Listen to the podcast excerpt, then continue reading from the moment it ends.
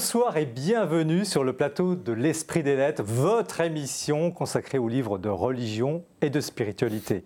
Je suis très heureux de vous retrouver pour cette nouvelle saison et je vous remercie de votre fidélité. Les habitués auront tout de suite détecté que nous ne sommes pas dans le décor habituel, la Procure, place Saint-Sulpice, qui produit avec KTO et le Jour du Seigneur cette émission. Nous sommes sur une autre grande place d'une ville de France, la place Bellecour à Lyon, où vient de s'ouvrir une magnifique librairie, la Procure Saint-Paul, qui nous reçoit pour ce début de saison. Nous sommes là aussi pour encourager les libraires, quels qu'ils soient, ces libraires qui permettent aux lecteurs d'acheter des livres, aux éditeurs d'éditer des livres et aux auteurs d'écrire ces livres. Autre motif de réjouissance, cette émission de rentrée est placée sous le signe de la liberté. Vous allez le voir avec nos trois auteurs et leurs livres. Liberté qui nous fait du bien en ces temps de restrictions, de contraintes et de contrôle. Liberté d'écrire, de penser, de dire, c'est l'esprit des lettres de septembre. Clémentine Beauvais, bonsoir. Bonsoir. Liberté d'écrire avec vous. Vous êtes une jeune auteure, déjà très remarquée euh, par ses ouvrages et par des prix euh, littéraires déjà reçus pour votre liberté, pour votre originalité. Vous n'hésitez pas à explorer des voies euh, d'écriture et des sujets où l'on ne vous attendrait pas. Euh, ainsi, ce, dernier livre, euh, Marguerite Sainte, Marguerite Marie et moi, édité euh, chez, chez Casar. entendez évidemment Sainte Marguerite à la coque, qui a vécu à Paray-le-Monial au XVIIe siècle, qui a eu des apparitions du Christ, reconnues par l'Église, je vous rassure, et qui est l'une de vos ancêtres. C'est donc un défi d'écrire une vie euh, de cette religieuse sur un mode totalement décalé, euh, mais néanmoins très pertinent, parce qu'en fait, vous êtes une enfant du siècle qui interroge une sainte très incarnée, radicale, dont elle descend, c'est votre, votre aïeul, mais de qui vous êtes très éloigné, on va, le voir, bien que affectivement proche. C'est vraiment un livre très intéressant. On rit, euh, on pleure, on s'ennuie pas. C'est un livre frais, c'est un livre vrai. Liberté de dire. Ah, je me penche parce que j'ai pas de table avec vous, Jean de Saint-Chéron. Bonsoir. Bonsoir.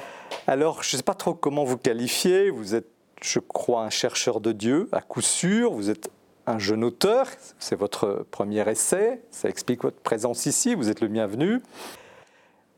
Après tout, avant tout, vous êtes euh, un chrétien, chrétien tout court. Nous allons savoir, vous découvrir et découvrir euh, ce premier livre au titre intrigant, Les bons chrétiens. C'est édité chez Salvator. Donc c'est un regard très libre, lucide, très lucide, euh, celui de votre génération finalement, aiguisé sur les chrétiens, l'Église, le monde, les chrétiens dans le monde, regard parfois désabusé, mais qui ne manque jamais d'espérance et qui cherche surtout une grande cohérence. C'est très stimulant.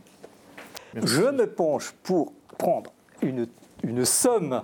François Angelier, bonsoir. Bonsoir. Donc vous, c'est la liberté de, de penser avec ce, cette biographie de Georges Bernanos, La colère à la grâce. Vous êtes journaliste, auteur, producteur à France Culture très connu. Euh, vous touchez assez remarquablement plusieurs domaines, du fantastique au mystique. Euh, et là, cette biographie euh, était très attendue, donc c'est publié au Seuil, donc sur Georges Bernanos. Un livre imposant, comme, comme ce, ce personnage monument, haute personnalité, monument littéraire. Un livre extrêmement précis. On se demande d'ailleurs quel détail de sa vie vous auriez, euh, que vous auriez oublié. Il y en a beaucoup. Un livre profond aussi, parce que vous nous faites pénétrer dans le mystère de, cet homme foisonnant, homme de colère effectivement, mais homme sans cesse frappé par, par la grâce. C'est magistral. Voici donc trois livres marqués par le saut de la liberté dans le style et sur le fond pour, pour cette saison. Nous commençons l'émission comme à chaque fois par un petit tour dans les coulisses de la Procure et nous retrouvons la, la Procure de Paris pour l'actualité du libraire. Restez bien avec nous.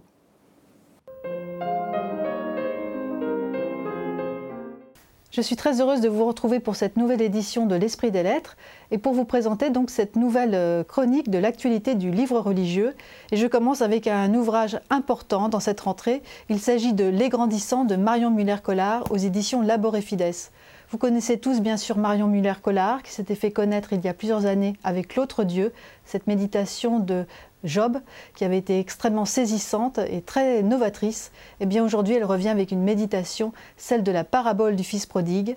Marion Muller-Collard est une maman, elle voit ses garçons grandir et bientôt partir. Je vous laisse découvrir ce texte magnifique qui parle au cœur de tout un chacun. Le catholicisme a-t-il encore de l'avenir en France? C'est Guillaume Cuchet, ce professeur d'histoire, qui, publie aux éditions du Seuil eh un essai formidable, intéressant, et loin d'être pessimiste, il ne faut pas croire ce que le titre nous indique. Car au contraire, nous dit-il, si 5% de catholiques en France se déclarent être pratiquants, alors plus de 50% de Français se déclarent être catholiques. Voilà des raisons d'espérer. Vous allez trouver dans cet essai eh plein d'exemples concrets qui nous aident à comprendre cette situation. Mais Guillaume Cuchet nous aide aussi à comprendre qu'il y a de l'espoir, que le catholicisme n'est pas mort. Je vous laisse découvrir. L'exercice au quotidien à présent un très bel ouvrage que j'ai découvert et qui m'a enthousiasmé. Il s'agit de Henri Gémier, prêtre de la Mission de France, prêtre exorciste pour le diocèse de Coutances, qui dialogue ici avec Anne Lécu, sœur dominicaine, auteur à succès également. Et à travers ce dialogue, eh bien, nous découvrons ce qu'est le ministère de l'exorciste. C'est un ministère de l'écoute, c'est un ministère de l'accompagnement spirituel pour délivrer, pour euh, soulager, un ouvrage formidable publié aux éditions du Cerf. La vie profonde à présent de Jean-Guillaume Xéry, dont c'est le grand retour aujourd'hui encore, qui publie aux éditions du Cerf eh bien, ce petit traité de santé spirituelle au quotidien. C'est un ouvrage qui est né suite eh à tous ces, ces, mois de crise sanitaire qui a fait vaciller bon nombre d'entre nous. C'est un livre de conseils sur toutes ces petites choses du quotidien, sur ces aspects de notre vie quotidienne qui sont, si nous en prenons soin, est le gage d'une belle vie spirituelle. Alors il s'agit de s'aimer, il s'agit de marcher, de bouger, de s'alimenter, de prendre soin de nous, de nous reposer, de rêver, d'imaginer et plein d'autres choses encore. C'est un livre qui fait du bien et un livre qui est à conseiller à chacun, même s'il n'est pas remboursé par la sécurité sociale. L'Église et le féminin, à présent, de Anne-Marie Pelletier, bibliste, théologienne, qui publie aux éditions Salvator, eh bien, un traité, enfin, non pas un traité, pardon, mais un essai extrêmement stimulant qui revient sur cette relation difficile que la femme et l'homme entretiennent depuis longtemps, historiquement, dans l'Église. Elle plaide pour un retour du féminin pleinement au sein de l'Église, cette, cette ressource féminine qui est vraiment le gage de l'altérité au sein de l'Église. Et puis enfin, pour terminer, un très bel ouvrage de spiritualité, Éloge de la simplicité de Marielle Mazzocco, publié aux éditions Labor et Fides et Bayard, un bel ouvrage qui nous invite à comprendre ce qu'est la simplicité et en quoi cette voie de la simplicité nous aide à avoir une belle vie spirituelle, pleine et entière, à l'aide d'autres figures spirituelles telles que Thérèse d'Avila ou Maître Eckhart. Merci pour euh, ce tour d'horizon de, de l'actualité du libraire, toujours très fourni en cette rentrée. Clémentine Beauvais, bonsoir. Bonsoir. Alors, vous publiez chez Casar, Sainte Marguerite Marie et moi. Le et moi est très important. Vous, donc, mais qui êtes-vous? Mais Moi, euh, je suis, euh, j'écris pour la jeunesse principalement. J'ai écrit beaucoup de, de romans ados, d'albums, de romans juniors. J'ai écrit aussi un peu pour les adultes. Je suis aussi universitaire euh, en Grande-Bretagne. Je suis prof de sciences de l'éducation. Et je suis donc une très lointaine descendante, euh, évidemment pas directe, de, euh, Sainte Marguerite Marie à la coque.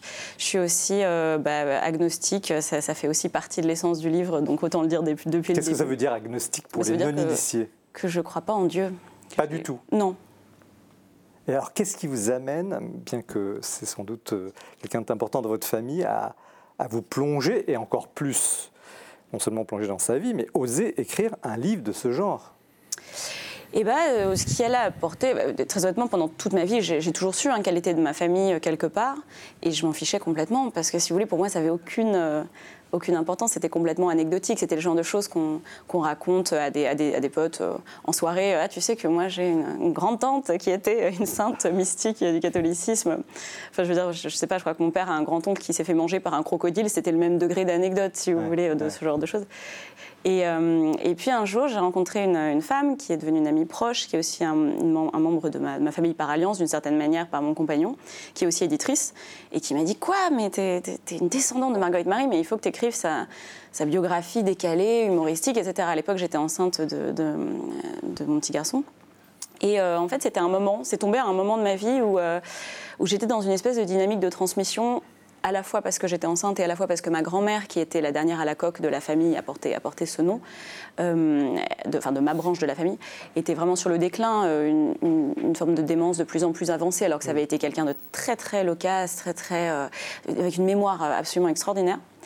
Et donc c'était le moment, en fait, c'était un bon moment. Et, je me suis embarquée dans ce projet un peu sans savoir où j'allais. Pourquoi vous avez osé et en fait, peut-être parce que justement, j'avais une position complètement naïve, si vous voulez. Moi, je venais complètement de l'extérieur culture catholique hyper limitée. Je ne suis pas baptisée, je n'ai pas, pas du tout été élevée dans, la, dans la, religion euh, catholique. Mes grands-parents étaient catholiques comme, euh, comme beaucoup de personnes âgées de, de, leur, de, leur, voilà, de leur type social.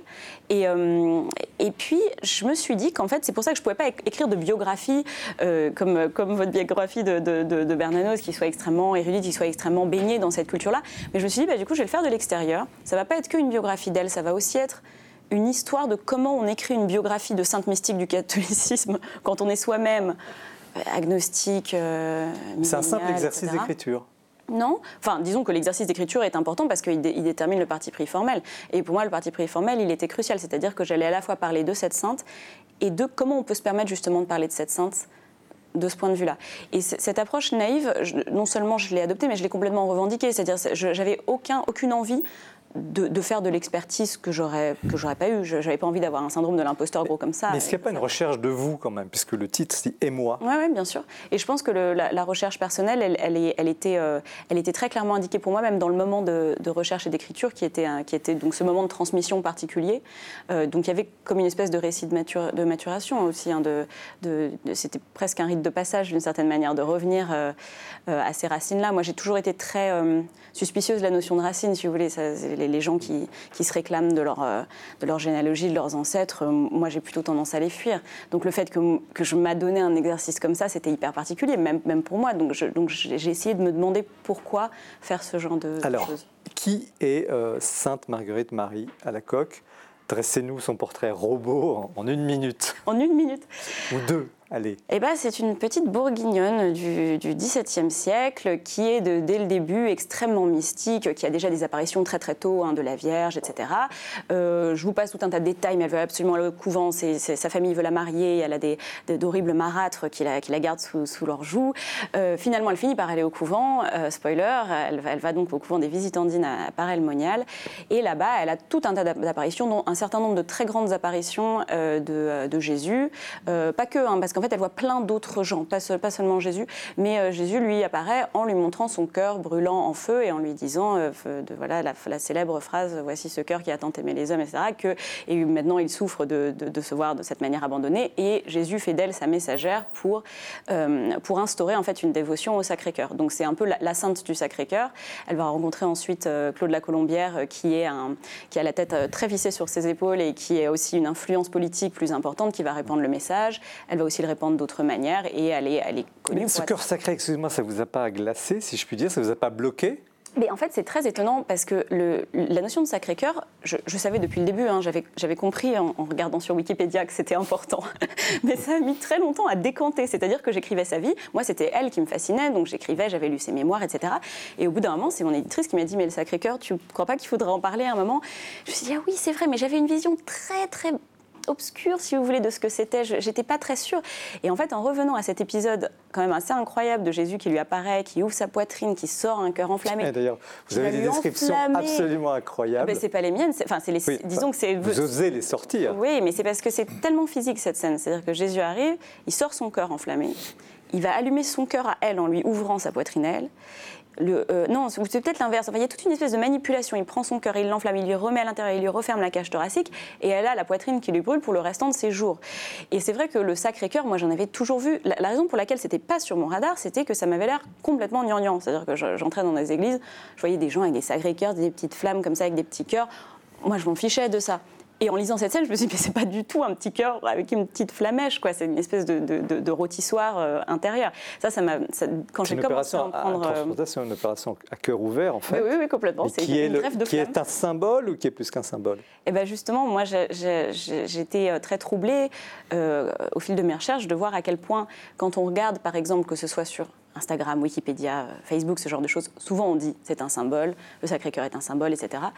Et alors que moi, dans les textes que je voyais, c'était pas du tout un symbole. C'était absolument de chair et de sang et de feu, etc. D'ailleurs, vous discutez avec des théologiens, presque à un moment donné, vous racontez. On en vient aux mains. Qui vous, vous affirment que ce n'est qu'un symbole et vous, vous, prenez la défense de, la sainte. Bah, C'est-à-dire que moi, je suis partie du, du, du principe que j'allais lire ses mémoires et que j'allais entrer complètement dans son système à elle et voir son monde tel qu'elle le voyait. Et elle, jamais elle aurait dit que c'était un symbole. Donc, avoir des scènes comme ça devant les yeux, la traiter pour moi euh, comme elle, vraiment la prendre au mot, ça m'a, ça amené à, vraiment questionner cette notion symbolique Qu'est-ce qui vous a le plus frappé, vraiment, qui va vous accompagner jusqu'à la fin de vos jours, après cette recherche? Ben, c'est deux choses pour moi. C'est à la fois, fois l'écriture de, Sainte Marguerite Marie. Moi, c'est par là que je suis entrée avec, enfin, dans, son système. C'était par, euh, par ses mémoires. Euh, c'est quelqu'un qui écrit très bien, de manière très bizarre, étrangement postmoderne parfois. C'est-à-dire qu'elle parle aussi de la manière dont elle écrit elle-même. Enfin, c'est très étrange. Euh, alors qu'elle a plein de biographies qui sont assez boring honnêtement et assez longues et tout. Elle, elle écrit de manière très percutante, très narrative ennuyeuse, pardon. et, euh, euh, et, par contre, euh, elle, oui, elle écrit de manière très, très percutante, très narrative. Et, et ce qui m'a frappé aussi, c'est comment son écriture et aussi bon, sa vie reflète une espèce de passion ou d'exaltation ou de démesure qui est très en contraste avec euh, voilà, la Bourgogne glaciale qu'on imagine de cette époque-là, euh, dans laquelle elle grandissait, euh, dans une espèce de petite fermette, entourée par des petits vallons et des rivières. Et c'est très étonnant de se dire qu'il y a une telle force qui entre là. Dans On n'est pas du tout entré encore dans ces mortifications et, ces punitions, etc. Qu'est-ce qui, vous a vraiment, mais vraiment, qui était insupportable pour vous et qui l'est toujours peut-être? Mais je répondrais que sincèrement, moi, j'ai pas été aussi choquée par elle que beaucoup de cathos le sont apparemment. C'est-à-dire que quand je suis rentrée dedans, euh, je savais. Donnez-nous un exemple. Alors, je savais que c'était une mystique qui adorait euh, les mortifications. Elle est très célèbre pour être la, la sainte qui mangeait du vomi. Bon, c'est arrivé qu'une fois, je, le précise dans le livre, mais elle a fait plein d'autres choses. C'est-à-dire qu'elle avait des silices, elle dormait sur des tessons d'argile, elle, elle, euh, elle s'arrache un moment la gencive avec, un, avec des ciseaux, elle, est, elle, elle, se force à manger du fromage alors qu'elle a la phobie du fromage. Ça, c'est difficile de, de, de, trouver ça ça, ça, ça vous a pas rebuté alors pas du tout. Quel est le sens de, ça Mais je pense que ça m'a pas rebuté pour une bonne raison, qui est qu'en fait, euh, je, pour moi, ça participait de son personnage. Et comme j'étais, je, je, l'appréhendais moi de, depuis une position extérieure à la religion et à la foi. Donc pour moi, c'était pas choquant par rapport à un système de foi ou de croyance qui était le mien, mais c'était choquant parce que comme personnage, elle est dans la démesure, si vous voulez. Et quand j'ai commencé à parler à, des, personnes, euh, à des cathos, à des croyants, pour eux, c'était choquant parce qu'ils vivaient ça de l'intérieur comme un clash fondamental avec leur, avec leur croyance, leur foi et leurs valeurs. Et ça, j'ai trouvé ça super intéressant parce que d'une certaine manière, c'est comme si euh, moi, j'étais moins euh, provoquée par tout ça, je trouvais ça moins, euh, moins bizarre que des personnes qui partageaient euh, son système de croyance.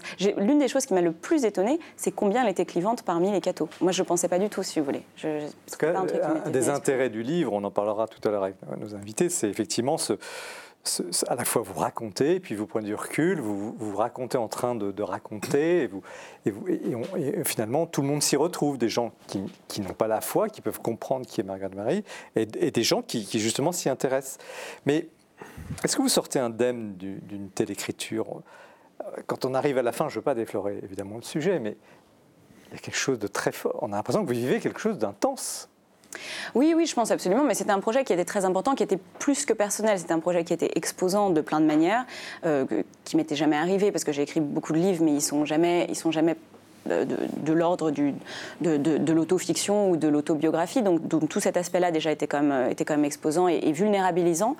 Et puis évidemment le fait de rencontrer cette, cet ancêtre-là par ses écrits ça résonnait aussi avec mes propres inquiétudes par rapport à ce projet. C'est-à-dire qu'elle elle, elle répugne énormément à écrire, elle le dit, elle le dit, elle le redit, elle le redit. Et bon, il y a peut-être un petit peu d'exagération là-dedans de son côté, mais en même temps, je reconnaissais cette espèce de répugnance. Il y a, il y a un côté. Mais là, c'est formel, excusez-moi. Est-ce que ce livre décalé vous a déplacé? Mais je sais ce que vous êtes en train de me demander. Euh. Oui, j'insiste.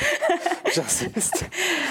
Ben, si vous voulez, le, problème que j'ai depuis que ce bouquin est sorti, c'est que tout le monde me demande si ça m'a converti ou si ça m'a rapproché. C'est pas la question que je vous ai posée. Ouais, mais je sais bien que c'est quelque part dessous, sous les, les, couches de questions que vous me posez. Donc moi, je vous réponds d'un point de vue que vous estimez formel, mais que moi j'estime profondément personnel. C'est-à-dire que de rencontrer quelqu'un qui est, qui fait partie entre guillemets de sa lointaine famille, mais surtout qui existe à une telle distance de soi-même, mais dans les, avec qui on entre en résonance littéraire, etc. C'est une forme de spiritualité, si vous voulez. Je ne vais pas vous dire que j'ai rencontré Jésus, que j'ai été frappé par la grâce, comme euh, Thibaut de Montaigu, en allant chercher euh, euh, Xavier Dupont de Ligonnès. Que nous avons reçu sur ce plateau, d'ailleurs. Moi, c'est pas le cas. Mais par contre, je ne vous dirais pas que je ne suis pas entrée dans une espèce de, de, résonance spirituelle avec elle à travers l'objet littéraire. Je, pense que si. Est-ce que vous éprouvez, je dirais, vous parlez de son destin souvent, aujourd'hui une forme d'admiration Parce que vous êtes à distance, puis en même temps, vous êtes fasciné par elle. Ah oui, absolument. L'admiration, je pense que totalement, parce que c'est vraiment une force de la nature. C'est-à-dire que c'est quelqu'un. Alors, elle, non seulement, elle, ça lui demandait une maîtrise absolue euh, pour contrôler d'une certaine manière ses visions, ses, ses, apparitions, etc., pour, pour, pour respecter son vœu d'obéissance, enfin, tout un tas de choses comme ça qui lui réclamaient une espèce de force. Et en plus, moi, je ne peux pas m'empêcher d'imaginer cette petite fille bourguignonne, vraiment, ça me frappe beaucoup cette image-là, qu'elle qu'elle aurait pu vivre une vie, euh, voilà, mariée ou pas d'ailleurs, euh, dans cette cette campagne et qu'à la place, elle a choisi constamment la difficulté euh, et a choisi constamment une espèce de, vie d'intensité. De, euh, d'intensité quoi. Elle a vraiment tout vécu dans l'intensité la plus, la plus énorme. vous êtes défini comme agnostique au début. Comment vous, vous avez perçu tous ces gens qui tournent autour de la dévotion au Sacré-Cœur? Et comment aujourd'hui vous les, vous les, vous les est-ce que vous les comprenez mieux? Est-ce que vous les comprenez moins? Est-ce que ce sont des exaltés comme vous dites votre euh, Sainte Marguerite, qui peut l'être, parfois on, va en discuter là tout de suite. comment vous percevez ce, ce monde Alors, je ne veux pas être irrespectueux pour le monde catho, mais voilà, il y a, il y a tout un, toute une ambiance autour de cette dévotion. Oui, et je m'en étais pas du tout rendu compte au début, donc c'est que petit à petit que je me suis aperçue de ça. Euh, d'une certaine manière, euh, c'est sans doute ceux qui sont euh, dans, leur exaltation le plus, le plus fidèles à, elle, peut-être. Mais c'est aussi intéressant de voir les variations que ça a pris. Il y a, une interview dans le livre, enfin un moment où je parle à, Olivier Bonwayne et Sophie Isoard qui me parlent de, des différentes manifestations et représentations du Sacré-Cœur au fil du temps et le fait que ça peut évoluer vers plus de douceur, plus de sentimentalité, etc. Et on voit qu'il y a plusieurs tendances. Il me semble qu'il y a des personnes qui ont une dévotion qui est dans une exaltation assez proche finalement de Marguerite Marie, d'autres où il y a une version beaucoup plus tendre, euh, plus proche d'une espèce de sens romantique du cœur. Euh, et c'est intéressant que ces différentes formes de, dévotion cohabitent. Enfin, moi, c'est le sentiment que j'en ai, mais encore une fois, je ne me déclarerai pas du tout experte euh, là-dessus. François Angeli, comment vous, vous, recevez ce, à la fois sur le fond et sur la forme, hein, parce qu'il y a, l'écriture, de ce, ce, style, cette façon de très, très, très original euh, qui est votre, votre patte d'écrivain. Et, sur le fond, cette entreprise bah, Moi, quand j'ai reçu le livre, je me suis un peu étranglé. Parce que je veux dire que les, les noces entre le feel good book et, et la dévotion au Sacré-Cœur, euh, ça m'a semblé sur le moment euh, assez audacieux. Pour les non-initiés, le Non, non, pour, genre, pour des livres, euh, une espèce de, de l'adolescence actuelle, pétillant, insolent, avec une, une, écriture totalement contemporaine. Enfin, c'est un livre du présent total. Et, et, puis la dévotion au cœur de Jésus, je me suis dit, tiens, alors là, il y a une tentative de fusion qui risque de tourner à la, au court-circuit et à la disjonction. Et puis après, donc, j'ai ouvert le livre, j'ai commencé à lire et j'ai trouvé ça euh, très intéressant. Pourquoi? Parce que d'une part, il y a une tradition française de ce type de livre, ce qu'on appelle les agiographies de la main gauche. Euh, quand Joseph Delteil, un écrivain des années 30, proche des surréalistes, écrit son Saint-François d'Assise, c'est un peu dans un esprit comme celui-là. Hmm. Ça fait un scandale d'ailleurs. Quand euh, Saint Joseph de Copertino est, raconté par Blaise Sandrard, à peu près dans les années 20, là aussi ça, ça surprend beaucoup de gens.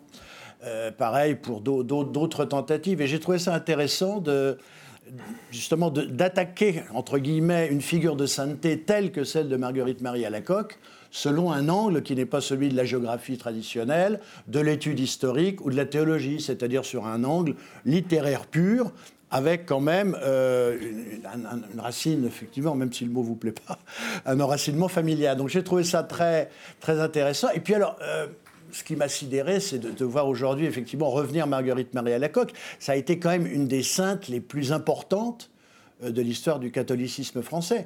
Euh, c'est elle qui marque le début de l'histoire de la dévotion au Sacré-Cœur. Et, encore aujourd'hui, du reste. Et encore aujourd'hui, bien évidemment. Avec les manuels et tout ça, les communautés de parole ça a traversé des siècles et ça a été, je dirais, l'identité, le, le, marqueur fondamental du catholicisme français. Souvenons-nous qu'en en 1914-18, Claire Ferchaud, qui était une visionnaire euh, vendéenne ou angevine, je ne sais plus, est allée voir le président Poincaré pour faire mettre le Sacré-Cœur sur le drapeau français, parce que ça, ça donnera la victoire à la France. Le Sacré-Cœur, c'est fondamental dans l'histoire. Et alors là, c'est ça qui m'a sidéré, c'est de le voir revenir sous cette forme et, sous cet angle. Même question à Jean de Saint-Chéron. Euh, sur la forme, sur le fond, vous êtes aussi de la même génération, je, me permets de le suggérer, j'imagine.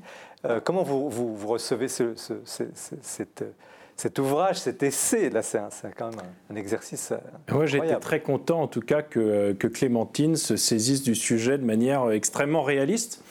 Euh, elle disait dans son introduction, d'ailleurs, qu'elle avait voulu prendre Marguerite Marie au pied de la lettre. L'expression me, me, plaît bien parce que je pense qu'il y a un un risque existe dans les esprits euh, chrétiens, peut-être aussi plus largement dans les esprits croyants, de verser dans l'irréalisme euh, qui ne correspond pas à la vérité que donne à connaître euh, le Dieu auquel nous croyons, mais une espèce de monde, de conte de fées parallèle qui en, réalité ne mène à rien, en tout cas ni à la vérité ni au bonheur, où, où la religion prétend nous conduire. Donc ça, première chose, elle prend Marguerite Marie à la lettre, et il y a d'ailleurs un élément qui me touche beaucoup, c'est cette page où vous précisez que vous, faites l'effort de vous débarrasser de toutes les grilles de lecture universitaires pour vous attaquer à son texte. Donc euh, vous vous débarrassez hmm. de Barthes, de Derrida et de euh, vos manuels euh, de, fac. Euh, écrit sur le pour pas directement sur le Sacré-Cœur, mais dans la grille, dans la déconstruction. Vous débarrassez de la déconstruction, etc. Ça, je trouve ça très intéressant. Et vous faites une lecture, une exégèse, une herméneutique presque littérale de Marguerite Marie, comme vous le disiez. Et il y a un exemple génial. Euh, c'est quand vous analysez euh, la, scène dans l'évangile de Saint Jean et que euh, vous êtes marqué par le fait que l'évangéliste note que Saint Jean se penchant sur la poitrine du Seigneur, lui demande Seigneur, qui est-ce? Et vous dites, on voit bien que là, en réalité, Saint Jean ne s'est pas adressé à l'oreille de Jésus, mais directement à son cœur. Alors justement, ce, type, cet hyper-réalisme, parce que je ne sais pas si c'est le bon mot, mais enfin, c'est parfois, quand on vous lit, enfin, quand on lit euh, la Sainte, est-ce que c'est quelque chose d'hyper moderne, de post-moderne? Je, je, mets hyper-réalisme, radicalisme, il y a quelque chose de...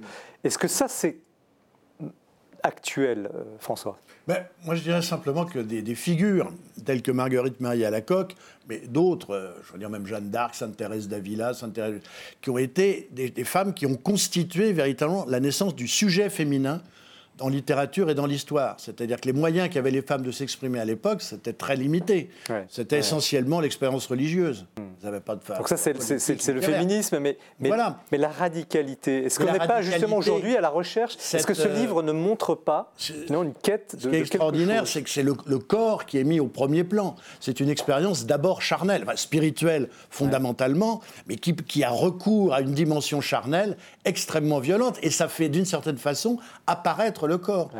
Clémentine, c'était dans vos intentions, ça, ou vous, euh, Mais c'est arrivé quand j'ai commencé à lire les mémoires, parce que c'est incroyablement incarné.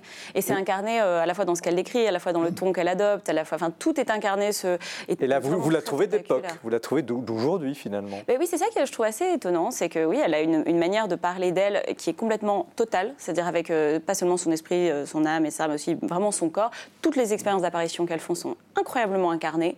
Elle a une espèce de sensation corporelle qui est liée à ce qu'il y a autour d'elle. C'est-à-dire que par exemple, à un moment, un moine bénédictin va la suivre pendant quelques mois parce qu'elle doit prier pour lui. Et elle brûle à chaque fois qu'il est assis euh, d'un certain côté d'elle. J'aime bien cette espèce de. Son corps a une espèce de, perception de ce qui l'entoure et va brûler du côté qui, qui, euh, qui, lui pèse. Enfin, c'est complètement mystique et en même temps, c'est très, très, On arrive déjà à la fin de ce plateau. Donc, merci à, Clémentine Beauvais, Sainte Marguerite Marie et moi. chez Casar, hein, qui est vraiment, euh, vous l'avez vu, entendu, un, livre à lire, va lire, oui, allons-y.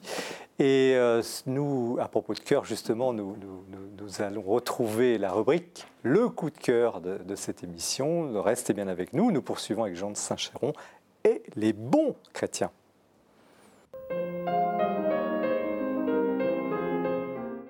Mon coup de cœur aujourd'hui, c'est un hommage au père Bernard Sesboué qui vient de mourir, un grand théologien jésuite, un des plus grands théologiens de notre époque. Euh, nous avons fait ici écho à ses œuvres majeures de théologie, en particulier donc en christologie. C'est pourquoi aujourd'hui je m'attacherai à trois autres caractéristiques euh, de son travail, j'allais dire de son ministère, qui sont particulièrement précieuses pour nous. La première, c'est qu'il n'hésitait pas à descendre dans l'arène quand il sentait un certain nombre de gens troublés, désarçonnés par des polémiques ou des thèses euh, qu'il trouvait vraiment euh, pernicieuses. Par exemple, en 2006, il a écrit Le Da Vinci Code raconté à ses lecteurs. Ou en 2009, il a fait de Monseigneur Lefebvre à euh, Monseigneur Williamson, Anatomie d'un schisme. Ou encore, et là c'est peut-être encore plus actuel aujourd'hui, en 2009, il a fait Christ, Seigneur et Fils de Dieu, réponse à Frédéric Lenoir. Frédéric Lenoir soutenait que en fait les chrétiens n'avaient pas euh, tout de suite euh, cru à la divinité du Christ et que cette notion s'était euh, en fait affirmée petit à petit, en particulier sous l'influence de l'empereur. Alors là, franchement, Sesboué a bondi a montré que c'était effectivement depuis le début que les chrétiens ont au contraire cru en Jésus comme Christ, Seigneur et Fils de Dieu. Et ça nous fait un petit livre tout simple, mais qui est magnifique, une véritable petite christologie qui est tout à fait actuelle et tout à fait qu'on peut recommander vraiment à tout public. Deuxième caractéristique, un peu dans la même ligne, il n'avait pas peur de prendre les sujets épineux, les sujets euh, qui peuvent fâcher, diviser, surtout les sujets qui pouvaient être un peu des obstacles à la foi. Par exemple, il a fait un livre qui s'appelle Hors de l'Église, point de salut, avec sous-titré Histoire d'une formule et problèmes d'interprétation. Que veut dire cette formule qu'on a soutenue Comment la comprendre Est-ce qu'elle est encore valable aujourd'hui? C'est toute une étude historique qui remet les choses en place. Ensuite, il a fait aussi N'ayez pas peur. Regard sur l'Église et les ministères d'aujourd'hui. Pas besoin de dire que, même si ce livre a quelques années, le problème ou la question des ministères, en tout cas, est vraiment posée pour nous aujourd'hui. Ministère ordonné, ministère non ordonné, euh, la place des laïcs, la place des femmes. On est vraiment dans cette réflexion-là aujourd'hui. Et puis, un livre plus récent qui s'appelle L'Église et la liberté, où en particulier, euh, il fait euh, il fait, il fait, pièce un peu à l'objection que l'on fait souvent aux chrétiens, parce qu'ils n'ont pas aboli tout de suite l'esclavage, ou bien parce qu'ils ont fait l'Inquisition. Voilà. Troisième caractéristique, peut-être encore plus importante, la plus positive, il a toujours veillé à transmettre la foi au public euh, de manière rigoureuse, mais claire et très pédagogique. Et là, je cite vraiment un chef-d'œuvre qui s'appelle Croire, invitation à la foi catholique pour les femmes et les hommes du XXIe siècle. Si vous voulez réfléchir à votre credo, si vous voulez euh, réfléchir à votre foi, prenez ce livre, c'est vraiment magistral. Autre chef-d'œuvre, à mon avis, Pédagogie du Christ. Pédagogie du Christ au double sens du terme. Comment Jésus a fait l'éducation de ses disciples progressivement jusqu'à la passion et la résurrection. Et comment cette pédagogie du Christ peut être pour nous un modèle pour notre propre pédagogie. Et je termine avec pratiquement son dernier livre, son testament, qui s'appelle Comprendre l'Eucharistie, qu'il a écrit l'année dernière. Voilà, euh, pas besoin de dire combien c'est fondamental. Eh bien, nous avons, me semble-t-il, beaucoup de chance euh, d'avoir des hommes comme Bernard Sesboué qui mettent tout leur, euh, tout leur savoir, toute leur intelligence, toutes leurs compétences, toute leur foi à notre service. Merci pour cette évocation. Nous continuons euh, l'émission L'Esprit des Lettres avec Jean de Saint-Chéron, deuxième jeune auteur de la soirée. C'est pas pour dire que vous êtes un vieil auteur. on le garde pour, le, pour la fin. Les bons chrétiens, donc c'est chez Salvatore. alors, un petit mot sur vous quand même, parce que vous arrivez, on veut savoir qui vous êtes. Oui, mais moi c'est très impressionnant d'être là ce soir parce que entre François Angelier et Clémentine qui ont déjà pu publier des dizaines de livres. Mais ça viendra, ça viendra. Soit aller à la télévision euh, tous les 15 jours, si vous voulez, moi je débarque, effectivement je suis personne. Alors, euh, bah, qu'est-ce que vous faites dans la vie? je, travaille à l'Institut catholique de, de Paris auprès du recteur. Puis j'ai aussi une petite charge dans la revue Magnificat, enfin une charge très importante mais qui me prend moins de temps, euh, où je suis en charge des méditations du jour. Et puis il faut savoir peut-être d'où je viens, d'où je parle, comme diraient les jeunes. Euh, parce que j'ai passé euh, cinq ans au séminaire où je me suis demandé si, si, le Seigneur ne m'appelait pas à devenir prêtre. Et finalement, dans une grande paix intérieure, j'en suis sorti. Et récemment? Euh, Et voilà, il y, a, un an, un peu plus d'un an. et ce livre est, le fruit de, un peu de cette expérience ou, Alors forcément, en tout cas, ce que j'ai ce que j'ai euh, découvert euh, de, la parole de, Dieu, euh, à la fois dans l'Écriture sainte, dans la théologie, dans les pères, et puis les, les auteurs très divers que j'ai pu étudier au séminaire ont nourri ma réflexion, bien évidemment, et puis aussi, je crois, mon expérience. Ma tentative de devenir un, bon chrétien. Bon, je ne désespère pas totalement. Alors, vous, vous êtes encore un le cas. Bon, vous êtes un bon ou un mauvais chrétien? ben ça, euh, ce serait vraiment assez, euh, je pense, téméraire de ma part de prétendre en être un bon, puisque l'une des thèses phares de mon livre est que précisément euh, un bon chrétien, s'il y en a un, est celui qui ne sait pas qu'il l'est, ou en tout cas qui tâche de le devenir, puisque le christianisme n'est pas autre chose qu'une marche vers Dieu, vers la sainteté, un combat spirituel, combat très intense au corps à corps de tous les jours, bien incarné, dans les petites choses comme dans les grandes. Euh, et donc euh, le grand risque, peut-être, contre lequel en tout cas la première partie de mon livre met en garde, euh, c'est celui de se croire arrivé et de s'asseoir dans le fauteuil du bon chrétien en disant j'y suis, ma vie est droite et, maintenant tout droit pour le paradis. Pourquoi avez-vous choisi ce titre? Parce qu'il y a quand même une critique. Vous, vous dénoncez les bons chrétiens. Ah non, pas vraiment. Soi-disant bons chrétiens. Non, c'est, je suis un peu comme Clémentine, je prends les choses au pied de la lettre. Donc le, bon chrétien dont je veux parler, en réalité, j'ai, pris ça dans, dans, la bouche de Jeanne d'Arc. Dans son procès, elle répète euh, euh, à tout va, je suis bonne chrétienne. c'est presque le dernier argument qu'elle oppose à ses juges. Je suis bonne chrétienne euh, parce que elle, euh, finalement, elle, sanctifie le dimanche, elle communie à Pâques, elle se confesse, mm. etc.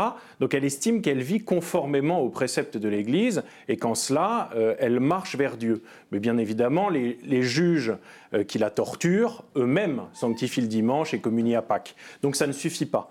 Donc je me suis interrogé sur le, cœur de cette expression, qu'est-ce qu'un bon chrétien s'il y en a un? Et puis euh, il y a eu ce, moment à l'automne 2020 où la messe a été sucrée aux catholiques pendant, pendant quelques mois à l'occasion du deuxième confinement. Et il y a eu une querelle interne qui n'a pas fait beaucoup de bruit à l'extérieur de l'Église, mais qui en a fait pas mal à l'intérieur, où euh, les uns et les autres pensaient avoir raison, euh, disant pour les premiers, il faut manifester absolument, aller devant le ministère de l'Intérieur qu'on nous rende la messe, et les autres assurant absolument que le bon chrétien était celui qui mangeait son pain noir dans le silence de sa chambre. Et les deux, étaient, les deux camps étaient persuadés d'être le bon. Donc je me suis interrogé sur euh, ce qu'était l'essence du, christianisme à ce moment-là.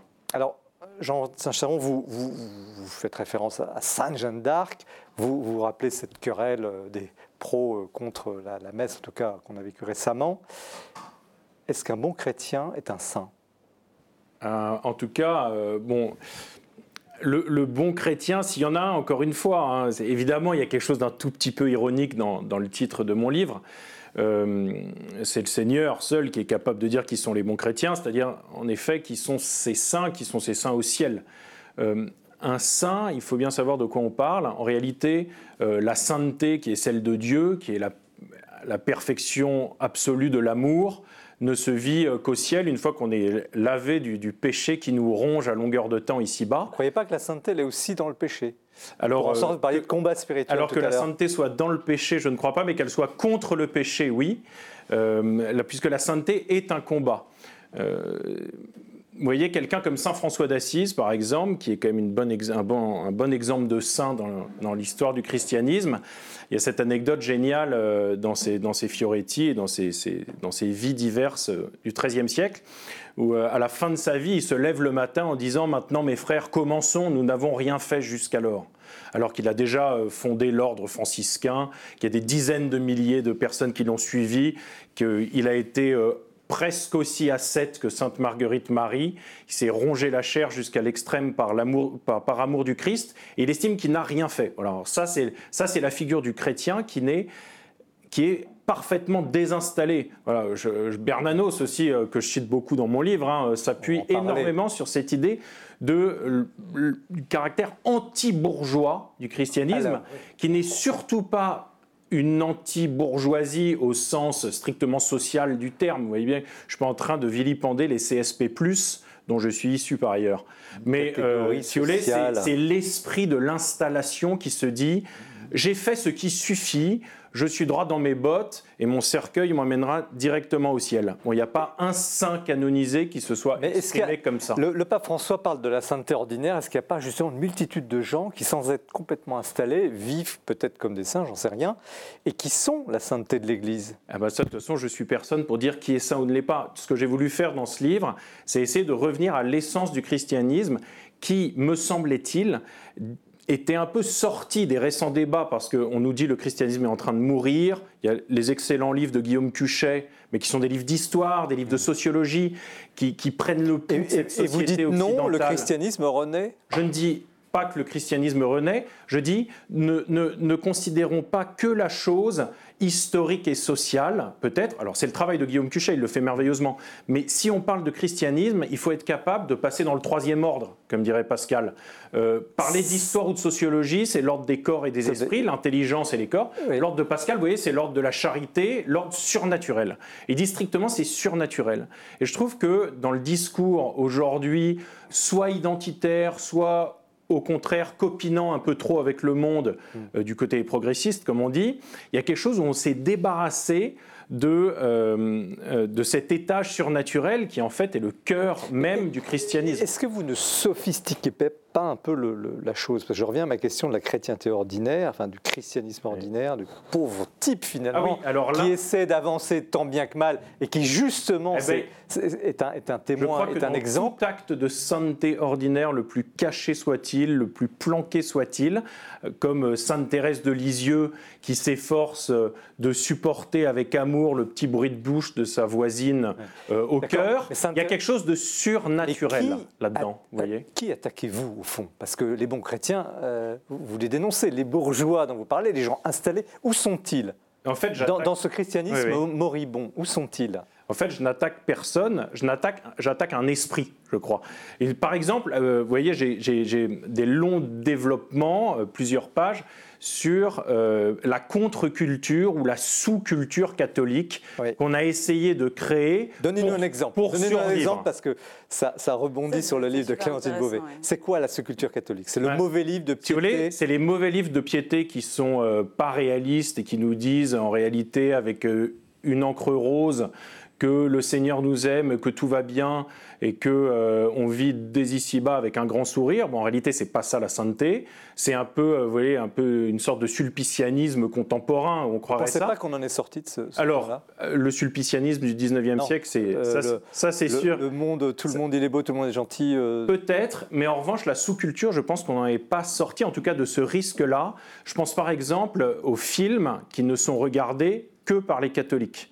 Euh, bon, je ne veux pas forcément citer de titre ou de nom de réalisateur, très méchant. Ça fait du mal Vous voyez, ben, en tout cas, je pense que ça n'aide pas les catholiques à parler au monde. Euh, puisque ça les coupe de euh, ce, que, ce qui intéresse le commun des mortels, ce qui les fait vivre. De ce... Et puis je crois que ça les enferme aussi dans un monde qui pas nécessairement les tire vers le réalisme dont je parlais à l'instant. Mais encore une fois, mon livre, je crois, n'est pas d'abord une critique contre une, une section de la société. Vous êtes, mordant quand même parfois. Alors, évidemment, euh, je, disons, je, signe ce que j'écris, bien sûr, mais je crois que ce n'est pas le cœur de mon livre. En réalité, le cœur de mon livre est de dire le christianisme répond au monde moderne. Ce n'est pas une attaque contre les chrétiens. C'est chrétiens, réveillez-vous et parlez au monde, parce que vous êtes dépositaires de la vérité que les hommes attendent. C'est ça que j'essaye de dire aux chrétiens, c'est plutôt que d'essayer d'être laxiste en gros et dire au monde, pécheurs, oui, tout va très bien, ce vous, vous me parlez n'est pas très grave, ou au contraire, enfermons-nous dans notre petit monde en train de rancir. Euh, je leur dis simplement, parlez, parce que vous êtes capable de parler du Christ, vous êtes animé par les sacrements. Il n'y a rien de moins bourgeois que d'aller à la messe le dimanche, voyez. Donc je, n'accuse personne de ceux qui font l'effort le dimanche matin au XXIe siècle dans la France contemporaine de s'emmerder à habiller leurs enfants, à pousser la poussette sur des trottoirs encombrés pour être à l'heure à la messe de 10h ou de 11h. Il n'y a rien de moins bourgeois. Alors, qu'est-ce que vous préconisez en définitive? Parce que vous dites allez-y, les chrétiens, allez-y, ok, on a compris le message. Oui. Vers quoi? Comment euh eh ben ce, que, ce, que, je propose, euh, avec euh, autant d'humilité que je peux, hein, dans, le, dans la deuxième partie du livre, c'est peut-être que les chrétiens, qui sont quand même plus très nombreux, ça je donne les chiffres que je, que je prends aux sociologues ou aux historiens que je citais à l'instant, peut-être bah, justement de se ressaisir de, de, ce qui fait le cœur de leur foi en se plongeant dans l'écriture sainte, en étudiant la théologie, parce qu'on peut plus se permettre, si vous voulez, d'être des chrétiens qui ne soient plus capables de répondre de l'intelligence de leur foi, euh, de témoigner de l'espérance qui est en eux. Il faut être capable de répondre au monde à la fois sur son terrain, en ayant compris ce que le monde cherchait et sans le mépriser, en voyant que dans les idéologies contemporaines, en fait, il y a l'expression d'une soif énorme de bonheur et de vérité, et que ce n'est pas simplement euh, une énorme connerie. C'est peut-être une erreur, mais c'est d'abord la recherche de Dieu et de l'amour, en réalité, ou du bonheur. Enfin, de l'amour, c'est sûr également. Donc, parlez au monde, et pour ça, sachez qui vous êtes, lisez la Bible, cultivez la théologie, et essayez, tant bien que mal, mais ça, qui suis-je pour dire ça hein, euh, Essayez de pratiquer la charité. Ça, c'est mon expérience au séminaire, peut-être, qui m'a permis de voir ça. C'est quand je suis envoyé un mois dans un foyer de l'Arche ou un mois dans les quartiers nord de Marseille je vois qu'il y a quelque chose qui se passe où je, m'arrache à moi-même. Je suis désembourgeoisé par le seul fait que je suis confronté à la misère, aux pauvres, à celui qui souffre. Et, euh, le Christ lui-même nous a dit qu'il était là. Et le message à ce moment-là, c'est regarder ce cœur qui vous a tant aimé. C'est ça le message profond? Quand vous êtes là, vous venez d'évoquer des, moments touchants, vous êtes devant des gens euh, dans des banlieues ou devant des personnes handicapées ou bah, en tout cas, c'est euh, moi j'ai été saisi même de manière très intime, hein, c'est ce que je vais dire très personnel, mais dans ces moments-là, j'ai eu le sentiment d'être saisi par, par le Christ lui-même, c'est-à-dire par à la fois le Créateur du monde et le tout petit qui quémande notre amour dans un monde tellement dégommé par notre égoïsme et notre orgueil que nous ne le voyons plus. Et quand on va vers le tout petit, vers le souffrant, euh, le décharné, mais qui d'ailleurs n'est pas forcément euh, sous les espèces de la grande misère physique. Hein.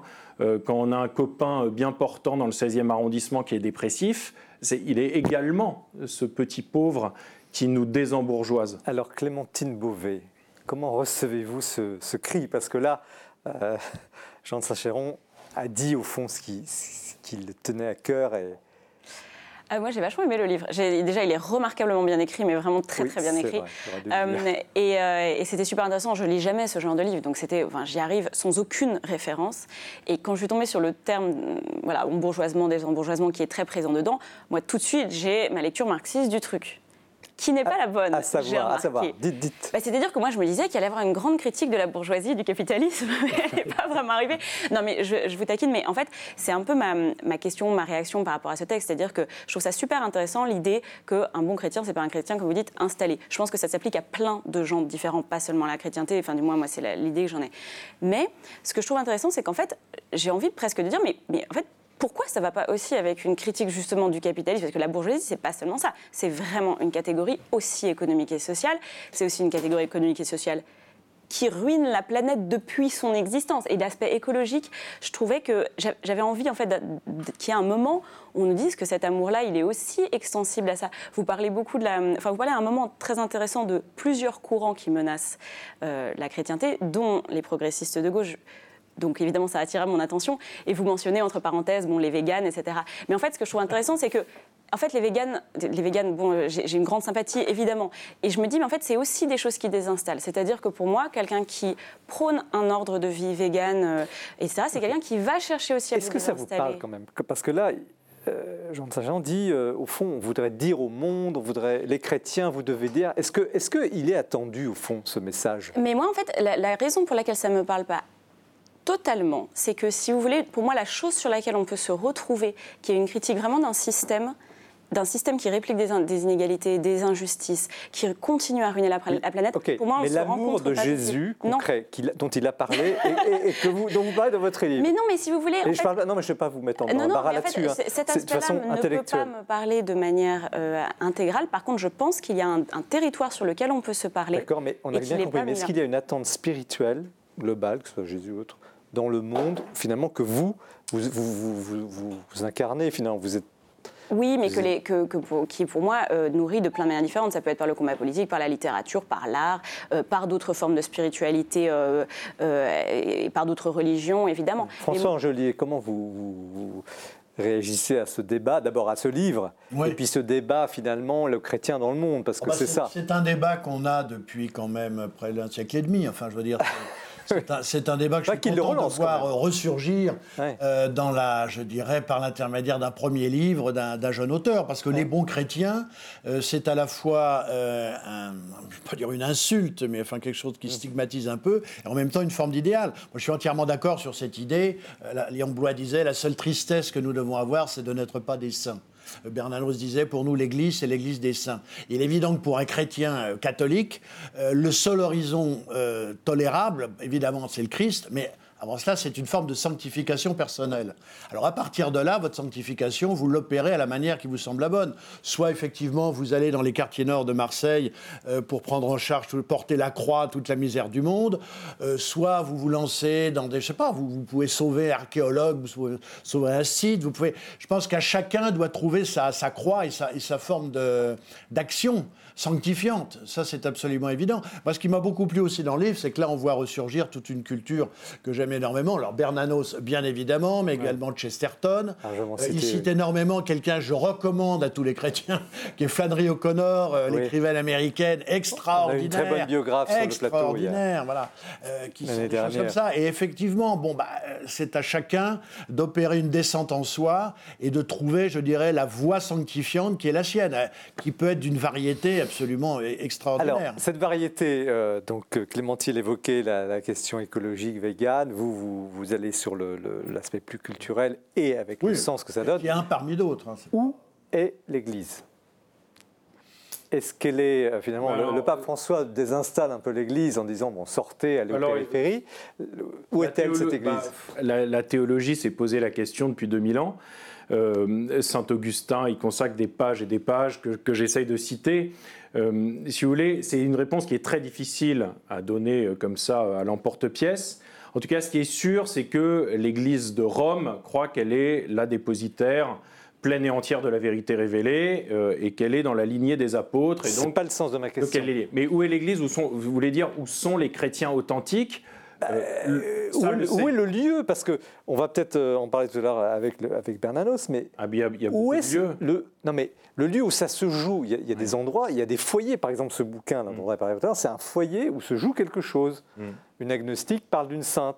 Vous, vous, vous avez votre expérience, vous êtes confronté aussi en homme du monde, en bon vivant. D'ailleurs, merci pour vos descriptions et vos, vos, tentations devant les bonnes bouteilles de Bourgogne et les bons repas. Ça fait du bien aussi de lire ça. Euh, être chrétien, c'est pas être euh, sur une planète ou sur un nuage. Mais ma question, c'est où est le lieu finalement réel où le Christ, dans, la perspective chrétienne, agit ah bah, De toute façon, le Christ agit à travers tout homme qu'il a créé à son image mais à travers, ce dont j'essaie de parler beaucoup, et je crois que c'est le, le, thème de ce mois de septembre, vous disiez, à travers le concours de la liberté de l'homme.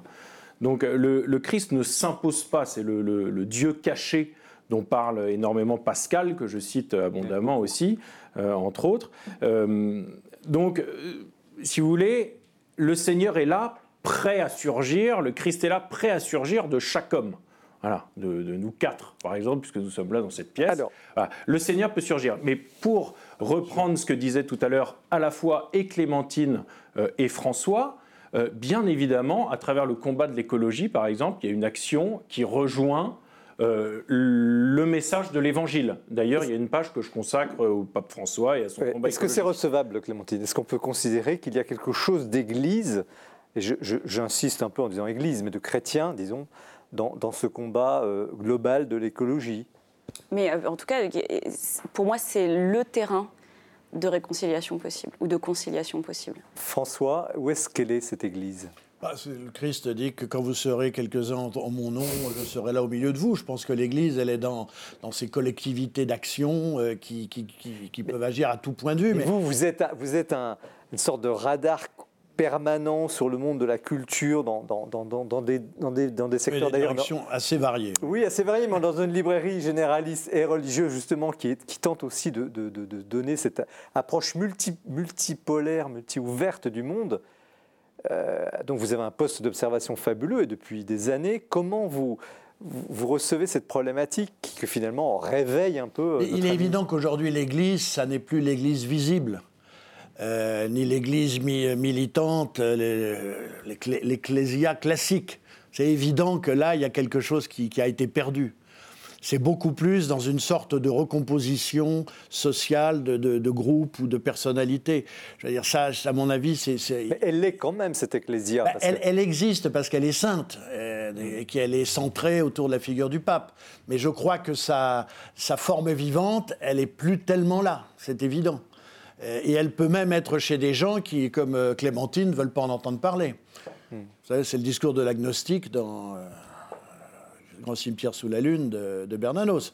Je, je crois qu'aujourd'hui, on est dans un paysage d'une complexité mouvante très, très étonnant. Je crois qu'on peut trouver la, la- la figure de l'Église là où on ne l'attend pas. Alors pour, pour vous qui nous regardez, je, je vous pose la question à tous les trois, parce que je sais que vous êtes soucieux de la transmission, d'ailleurs, Clémentine en parlait tout à l'heure, pas dans ce sens-là, mais euh, par où commencer? S'il y avait une priorité, le bon chrétien, où doit-il, entre guillemets, s'engager, puisque le mot est un peu à la mode En tout cas, je parlais tout à l'heure de la parole de Dieu, euh, de la Bible. Je pense que lire la Bible euh, nous prémunit pas mal de nos petites idées personnelles, de nos petits catéchismes idéologiques. Parce que moi, je, suis- je fais partie de cette catégorie de personnes qui croient avoir une bonne idée toutes les cinq minutes. En réalité, quand on ouvre l'Évangile, euh, on découvre qu'il n'y a pas de bonne, id- de bonne idée qui vaille tant qu'elle n'est pas ordonnée à l'amour. C'est ce que le Christ passe son temps à dire aux scribes et aux pharisiens, par exemple, qui sont des, des savants, intelligents. Il leur dit, mais aimez d'abord. François si- s'il fallait commencer par un. Ah ben, je suis chose. tout à fait d'accord. On commence d'abord euh, par la- l'élément, la pierre d'angle, l'élément fondamental qui est le texte. Qu'est-ce qu'on a D'abord et avant tout, c'est un texte. Alors on dit aux gens, ben, c'est pas dur. Vous allez à la procure à Lyon, vous allez à où vous voulez, et vous achetez un évangile et vous le lisez. Clémentine, Voilà, j'ose vous poser la question. L'aventure commence. Je vous poser la question, mais je, je- je suis très intéressé par votre réponse, justement. En extérieur, si vous aviez un chrétien, vous commencez donc par faire cela.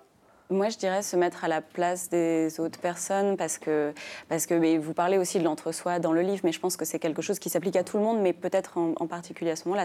Que, peuvent ressentir l'autre personne qui est en face et qui est vue comme quelqu'un qui est ennemi de nos valeurs quoi.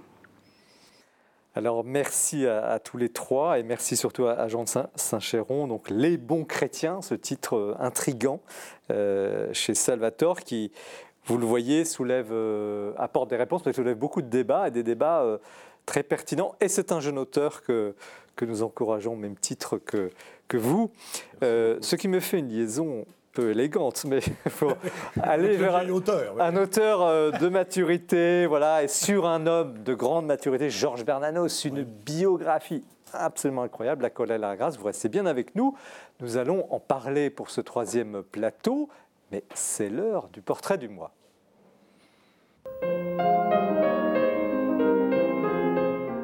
Eh bien, c'est sous le regard de l'histoire que je vous propose cette première chronique de cette nouvelle saison de l'Esprit des Lettres.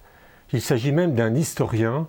Ça n'est ni un portrait ni un hommage parce qu'il est bien vivant, mais un de nos plus grands historiens, Jean-Christian Petit-Fils, qui a publié à la fin du mois d'août un monumental Henri IV aux éditions Perrin de plus de 800 pages.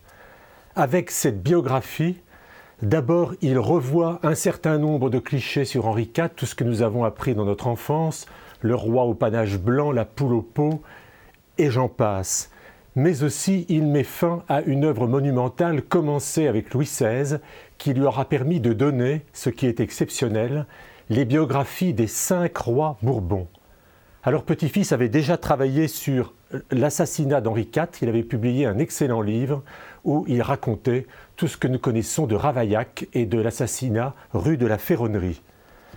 Jean-Christian Petit-Fils, c'est aussi la maîtrise totale des XVIIe et XVIIIe siècles, et il nous a donc donné des biographies de toute une série de grands personnages, Fouquet, Le Régent, Lauzun, mais aussi Madame de Montespan et Louise de la Vallière. Et puis, Jean-Christian Petit-Fils aime aussi ce qu'on peut appeler l'histoire transversale. Par exemple, les énigmes de l'histoire de France qu'il a publié et dans lequel il a repris en plus synthétique la fameuse affaire du masque de fer sur laquelle il avait publié un livre. Et puis, Jean-Christian Petit-Fils, dans le sillage de Michelet, dans le sillage de Bainville, s'est risqué il y a quelques années à une histoire de la France. Je dis bien histoire de la France parce que pour lui, la distinction est importante. Et puis, il nous a surpris encore une fois lorsqu'il a publié aux éditions Fayard un magnifique Jésus, un Jésus d'historien qui est d'ores et déjà maintenant une référence que nous conseillons très souvent. Du coup, Jean-Christian Petit-Fils était l'auteur idéal pour se plier à l'exercice du dictionnaire amoureux de Jésus. Voilà, vous le comprenez, nous sommes vraiment en face d'une œuvre et j'ai envie de dire qu'à force d'avoir été le biographe des rois, Jean-Christian Petit-Fils est devenu le roi des biographes. Merci pour euh, ce beau portrait. Nous poursuivons l'émission. Dernière séquence, restez bien avec nous, vous ne serez pas déçus. Avec un, monument de la rentrée, cette biographie écrite par François Angelier. Georges Bernanos, La colère et la grâce au seuil, c'est un, très très beau livre. Épais, mais vous ne vous ennuierez pas une minute. Avant de, l'aborder, un petit mot sur vous. Vous êtes connu comme producteur radio, mais vous êtes un homme de radio ou un écrivain? Euh, oh, Je suis d'abord un homme de radio, je fais de la radio depuis 40 ans. J'anime la même émission depuis 25 ans. Alors, elle s'appelle comment l'émission? Mauvais genre. Mauvais genre. C'est tous les samedis sur France Culture à 22h pour les amateurs de polar, de bande dessinée, de science-fiction, euh, voilà, cinéma. Euh, tout. De mauvais genre. De mauvais genre, c'est-à-dire de genre, de genre, voilà. Vous avez un goût pour la transgression? J'ai un goût pour, oui, j'ai un goût pour la transgression et j'ai un goût pour ce qui est de l'ordre de la révélation un peu violente. Je vais commencer par m'intéresser au fantastique. Après, je me suis intéressé à la mystique. Et après, à tous ces écrivains dont, sur lesquels je travaille depuis près de 30 ans. Mais j'ai toujours eu un goût pour, cette, pour les expériences, je dirais, un petit peu euh, transgressives et marginales, oui. Extrêmement. Enfin, de l'arrivée à... Bon, vous avez, fait, vous avez écrit sur Blois, vous avez... Bon, la Bernanos, quand même, faut y aller. Enfin, on, vous connaît, on sait que c'est vous, mais on n'attendra pas forcément ça de, vous. Ben, c'est-à-dire que de votre univers, enfin, de, ce que vous représentez plus que vous. Ah bah c'est sûr que si on écoute mon émission, on ne peut pas évidemment deviner spontanément que je m'intéresse à, à, Bernanos, mais c'est inévitable. Je, travaille depuis à peu près 1985 sur toute cette famille d'écrivains qui sont, je dirais, les, les, catholiques frénétiques en révolte, c'est-à-dire les anti-modernes, les contre-révolutionnaires. C'est une génération un peu compliquée, enfin c'est une lignée, une sorte, une sorte de cordillère des âmes, je dis par moment, euh, qui part de, de Joseph de Maistre et de Chateaubriand pour aller jusqu'à ce formidable personnage qui a été l'orientaliste Louis Massillon, disciple de Huysmans et de Foucault. Et on passe, euh, c'est la ligne B, Barbet, Blois, Bernanos, Claudel, Huysmans, euh, Jacques Maritain, Julien Green. c'est toutes ces, figures qui, moi, me semblent absolument détenir, je ne veux pas dire la clé du problème, mais en tout cas le bon moyen de, de riposter et de, dire au monde ce qu'il est. Je pense que s'il y a la littérature doit être autre chose qu'un divertissement, qu'elle doit être une réponse au monde, c'est ces gens-là qui ont donné la bonne réponse. Bernanos, dans la des âmes, ou des, des âmes, oui, il, est, il, est, il est dans quelle position? Bah Bernanos, c'est l'homme euh, qui, d'une certaine façon, récapitule et repropulse tout le 19e siècle vers le 20e siècle. Euh, il se reconnaît comme maître, outre Balzac et Drummond, qui ont été les maîtres de sa petite enfance, avant tout Barbé d'Aurevilly, Léon Blois, Villiers de l'Isle-Adam et Peggy et Ernest Hello.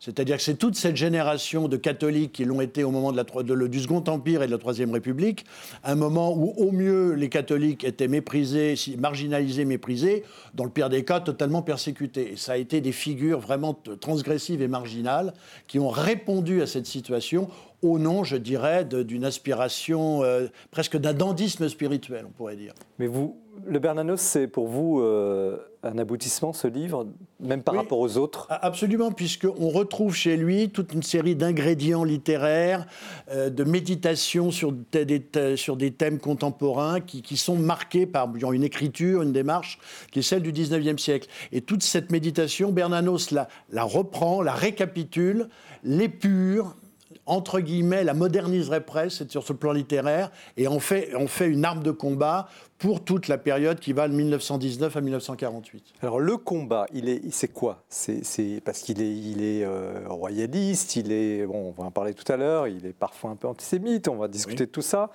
Euh, il a un modèle de société, c'est un révolutionnaire. Euh, qu'est-ce, qu'est-ce qu'il veut? Alors, Bernanos, il faut d'abord se dire une chose, ça n'est pas un converti. À la différence de tous les auteurs que j'ai cités, ça n'est pas un converti, c'est un héritier. Il est né dans une famille monarchiste et catholique, il a reçu cet héritage, il ne l'a jamais remis en question et il a voulu l'accomplir et le vivre pleinement. Ça, c'est une première chose. Il a été ensuite militant d'Action française, surtout entre 1908 et 1914. Euh, vous décrivez remarquablement bien, je dis ça parce qu'il il y a sa vie, mais aussi le contexte. Voilà. Vous expliquez très bien les débats de l'époque euh, comme un historien. Il disait lui-même qu'il il aimait le bruit, euh, c'était un nationaliste révolutionnaire, il était pour le, pour le roi, pour le roi et pour la foi. Il a incarné ça en étant des premiers camelots du roi, il a dirigé une... Les camelots du roi pour les non-initiés Alors les camelots du roi, ce sont une, sorte d'escouade assez violente, euh, créée en 1908 pour vendre l'Action française. L'Action française est, créée en mars 1908 et bon, il faut quand même quelqu'un qui pour, pour la vendre, pour, pour vendre le quotidien. Avant c'était une revue mensuelle, après ça devient quotidien. Il faut bien vendre ce quotidien. Et Maurras, Léon Daudet et Pujol se disent bon, bah, on va créer une escouade de vendeurs. Alors, ils avaient tout, c'est pour ça, ils avaient une médaille professionnelle de camelot et ils vendaient ça sur la voie publique et à la sortie des églises. Un peu commando, les camelots. Le problème, c'est qu'évidemment, comme, comme était Bernanos à l'époque, c'est une milice, c'est des gens extrêmement violents confère l'affaire Talamas, ou par exemple euh, donne à des conférences à la Sorbonne un professeur qui, dont il jugeait qu'il insultait Jeanne d'Arc. Et le but des Camelots du Roi était de s'emparer de cet homme et de le fesser, ce qu'ils sont arrivés à faire. Au point même qu'elle représentez-vous que la Sorbonne, bien au-delà de 68, était gardée par les dragons, par la territoriale et par les, par les gendarmes. C'était quasi insurrectionnel. Et tous les jours. Alors là, c'est la première phase un peu violente. Ça, c'est le, Bernanos 1908, 1914. Après, il y a l'expérience de la Première Guerre mondiale qui va complètement, je dirais, le, traumatiser et euh, assurer chez lui une véritable mutation intérieure, c'est-à-dire qu'il comprend que un monde vient de mourir et un autre démarre, et que le monde qui s'amorce sera un monde effroyable que ce sera le monde de Métropolis, le film de Fritz Lang, que ce sera le monde de l'industrie, de la machine, de l'homme dévoré, de l'homme esclave. C'est plus du tout. Euh, il, assiste à cette mutation et il écrit à l'époque à Dombès, bénédictin, qui était son, son, enfin son, son mentor spirituel, qu'on assiste là à une mutation, à une nouvelle, on passe une nouvelle frontière de l'histoire du monde. Et il vit la guerre, hein, vous, le racontez très bien. Il, et, il ne, et, il ne, sortira jamais des tranchées. D'ailleurs, personne n'est jamais sorti des tranchées, que ce soit Genevois, euh, Duhamel, Ernst Jünger, Drieux-La Rochelle, Malaparte, tout ça. Ils sont tous restés dans les tranchées. Mm. Et s'ils ont sorti, ils les ont emmenés avec. Ils sont restés du côté de la mort. Et alors ensuite alors après, quand Bernanos sort enfin des tranchées en 1919, il est submergé de dégoût face à ce qu'est la société française de la victoire. Parce que la société française n'a pas été à la hauteur de la victoire de 18, elle n'a pas été à la hauteur du sacrifice des poilus, et elle ne comprend rien de ce qui est en train de se passer. Elle dira la même chose en 45 euh, Absolument, c'est exactement le, le même phénomène, c'est-à-dire que grosso modo, la guerre est finie, messieurs, vous rentrez chez vous, bonsoir, on vous donne une petite Qu'est-ce qu'il attendait? Et alors, lui, ce qu'il attendait, c'est qu'on tire la leçon, et je veux dire socialement, politiquement, esthétiquement, spirituellement, de la Première Guerre mondiale, qui est quand même... Et de la Seconde, allons-y. Et de la Seconde, on peut... On peut Dans un autre, il avait Et ce qui n'est pas le cas. Les affaires reprennent, les politiques recommencent leur popote, et on, fait sur, on dit surtout aux poilus ou aux résistants, bon, restez dans un coin, on se souviendra de vous une fois par an, mais laissez-nous c'est pas reprendre un, le boulot. un bougon structurel euh, C'est pas un On a bougon. l'impression qu'il est jamais content. C'est est- pas un bougon. Euh, moi, j'ai intitulé mon livre La colère et la grâce, et je dis simplement qu'on lui a fait la grâce de le maintenir en colère jusqu'à sa mort.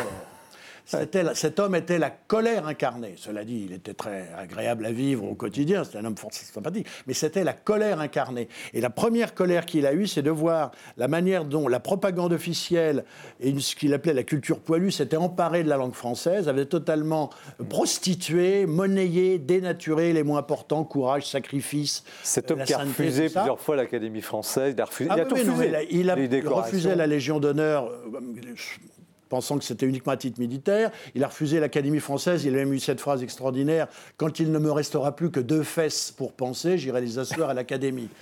Ça, voilà. Ce qui ne l'a pas empêché de recevoir le Grand Prix du roman de l'Académie française en 1936 avec le journal de la curée de Qu'est-ce qu'il a apporté fondamentalement, ce Bernard Fondamentalement, Bernanos a apporté d'abord le, le simple fait d'une volonté farouche et indéracinable de vivre en chrétien.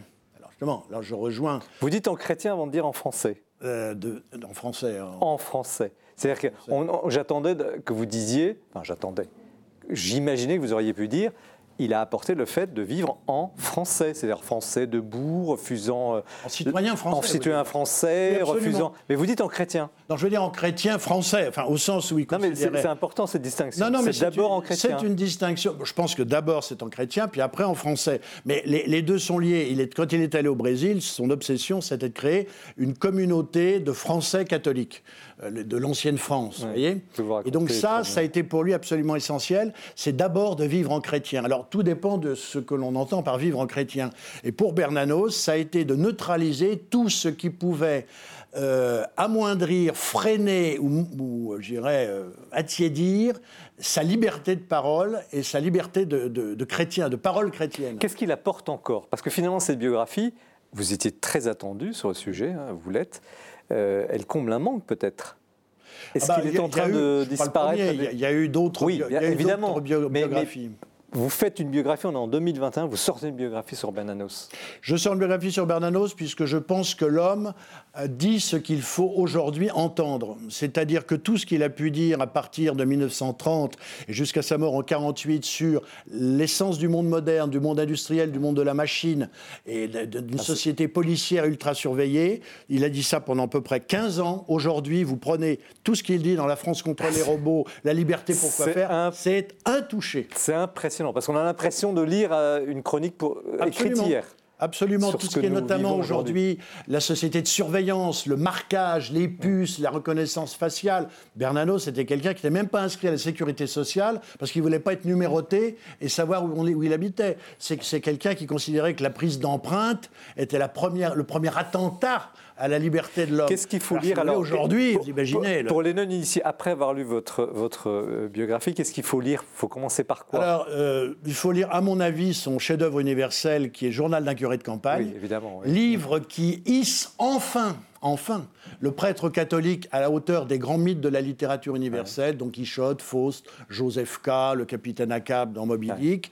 Enfin, le prêtre catholique devient un mythe littéraire, c'est-à-dire une, une présence universelle. et sur la période actuelle Et sur la période de- actuelle, la France contre les robots, ou alors évidemment, il faut lire aussi euh, Les grands cimetières sous la Lune, qui est le livre qu'il a littéralement fait haïr de la, de la droite, alors justement, de la bourgeoisie catholique Hmm. traditionnelle et de la droite euh, fasciste ou, ou autre européenne, qui est le grand livre contre, contre la guerre d'Espagne et surtout contre le monde moderne. Alors, je reviens un petit peu à l'écriture, au biographe. Comment avez-vous travaillé? Est-ce que vous avez découvert des, des sources nouvelles? Que dans les archives En familiales, je ne définitive, Bernano, c'est un homme qui a déménagé 31 fois, qui avait un mépris souverain pour le statut d'homme de lettres, qui ne tenait pas ses archives, qui ne mettait pas des petits rubans autour de sa correspondance, euh, qui d'ailleurs vivait, je le dis, solitaire pour être mieux solidaire, c'est-à-dire qu'il se mettait à l'écart de la comédie sociale, des ronds de jambes et de tout ça, euh, en tant qu'un... Il aurait pu être tout le grand écrivain catholique, il a refusé ça, il a vécu à l'écart pour être mieux au contact je du drame humain. Enfin, c'est une stratégie, euh, toute sa vie là, est marquée par ça, qui est assez euh, extraordinaire. Extraordinaire. Et ça, ça ce, ce, personnage est véritablement, euh, je dirais, euh, exemplaire sur ce De Gaulle vient, vient le, supplier plusieurs ah, fois après la libération pour l'écouter, l'entendre. De Gaulle n'a de cesse qu'il rentre en France. Il voulait absolument faire un académicien, un ambassadeur, un ministre. Mais pas seulement, il cherche un sage aussi, non? Il cherche, il cherche un sage. Mais enfin, les, sages, il faut leur donner une petite sinécure. Euh, Bernanos refuse absolument tout et De Gaulle dira, la phrase est restée célèbre, celui-là, je n'ai pas réussi à l'atteler à mon char. Je pense qu'André Malraux a dû beaucoup apprécier. Et euh, non, mais De Gaulle a vu dans Bernanos la personne qui a fait dans le monde des lettres et du journalisme ce que lui, De Gaulle, a fait dans le monde de la politique et de l'armée. Et Bernanos a vu dans De Gaulle, je résume, le grand connétable de France, l'homme qui restaure la, dignité royale de l'honneur national ce qui avait complètement disparu. Il est très féroce sur l'aristocratie des, années 30. Il dit c'est des gens, vous les voyez, vous n'avez pas envie de leur tendre l'épée de France, vous avez plutôt envie de leur tendre votre manteau, ils ont des têtes de majordome. Bernanos, c'est ça. En plus, c'est une colère. Euh, avant de donner la parole à, nos jeunes auteurs, euh, deux questions, s'il vous plaît, euh, répondre brièvement, parce que cette émission est patiente, elle passe trop vite. Est-ce que vous avez découvert quelque chose? Vous le connaissiez déjà très bien. Est-ce que vous avez fait une découverte nouvelle, importante? Et puis, qu'est-ce que ça change en vous? Ah, Vous, vous j'ose dire François, qu'est-ce que ça vous, qu'est-ce que ça bouleverse en vous? Cette vie de, Ce que j'ai découvert, c'est des textes qui avaient été oubliés, que j'ai retrouvés, que j'ai mis à la, fin, du livre. Sur le plan des archives et des. Je ne sais pas s'il y a beaucoup de choses à, à découvrir, mais je n'ai pas mis à jour des sources d'archives. J'ai simplement suivi de son premier texte écrit en 1908 jusqu'au dernier en 48, euh, pendant toutes ces années, texte par texte, tout ce qu'il a écrit. J'ai reconstitué son, son parcours d'écrivain français et son mm. parcours d'intellectuel. Et vous, en quoi il vous a, il vous a ah ben, ému, moi, fascine chez Bernanos, c'est qu'il a, il a quand même épuré euh, toute la colère de, des gens dont j'ai parlé, était une colère dans un style assez flamboyant, somptueux. Bernanos disait d'une opulence byzantine. Avec Bernanos, on entre dans le XXe siècle du tract, dans le XXe siècle de la dépêche d'agence, dans le XXe siècle du message radio et du SOS toute son œuvre pourrait, son rêve, à mon avis, c'est de ne faire qu'un grand SOS. Et c'est un langage concentré, violent. C'est pas la, la grande. La... Mais vous répondez pas à ma question. En quoi vous êtes touché par lui? Ah ben moi je suis touché par le fait que c'est un qu'il a incarné sa voix. C'est un homme qui a incarné sa parole. Et ça, moi, ça me, ça me fascine. Il y a entre ce qu'il a dit et ce qu'il a été, ce qu'il a écrit et ce qu'il a vécu, il n'y a pas l'ombre, il n'y a même il y a, pas le nombre d'obstacles. Il y a une unanimité extraordinaire entre l'existence du personnage et, et, la parole du personnage. C'est une parole vivante. Clémentine Beauvais. Votre réaction bah, euh, moi, c'était, enfin, j'y connaissais rien, si vous voulez. Bernanos, euh, j'ai lu, euh, j'ai lu les Carmélites et j'ai vu le Soleil de Satan. Enfin, c'est sous le Soleil de Satan. C'est à peu vous près. Vous n'avez pas lu le, journal Non, même pas. Non, même pas. Moi, j'ai une connaissance. Si vous voulez, ma, culture est comme très, très, très limitée dans, dans, dans, tous les auteurs que vous avez cités. Je les connais que très, très vaguement. Donc, j'ai tout appris. Mais pour vous dire à quel point j'étais ignorante, et là, c'est pas seulement, enfin, c'est aussi des questions d'histoire. J'ai dû googler Action française quand même parce que je savais pas ce que c'était.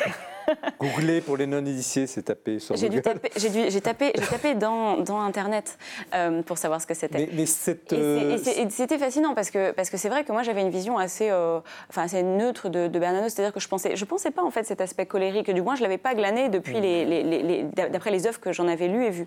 Et, et donc cet aspect-là et notamment tout ce début où il va en effet récupérer cet universitaire pour le taper, ce qui m'a fait rire parce que maintenant on, se plaint de la cancel culture, mais ils étaient en train de canceller toute la culture.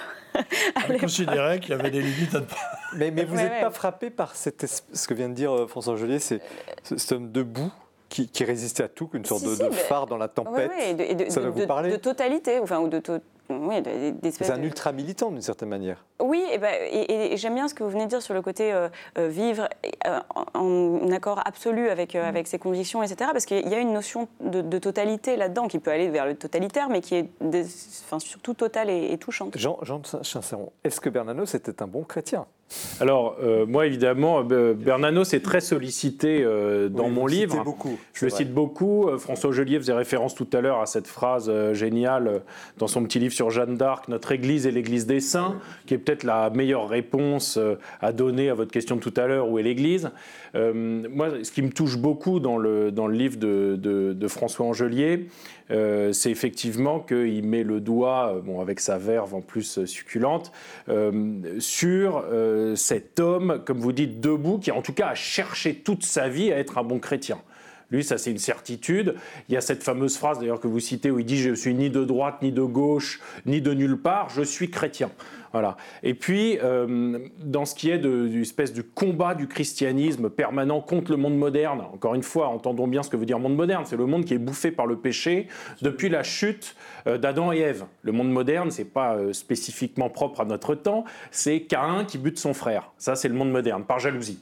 Et il y a cette réponse extraordinaire de Bernanos qui met en garde les hommes et les femmes de son temps euh, pour qu'ils soient capables d'écouter Dieu d'une certaine manière, à cette mise en garde fantastique dans la France contre les robots.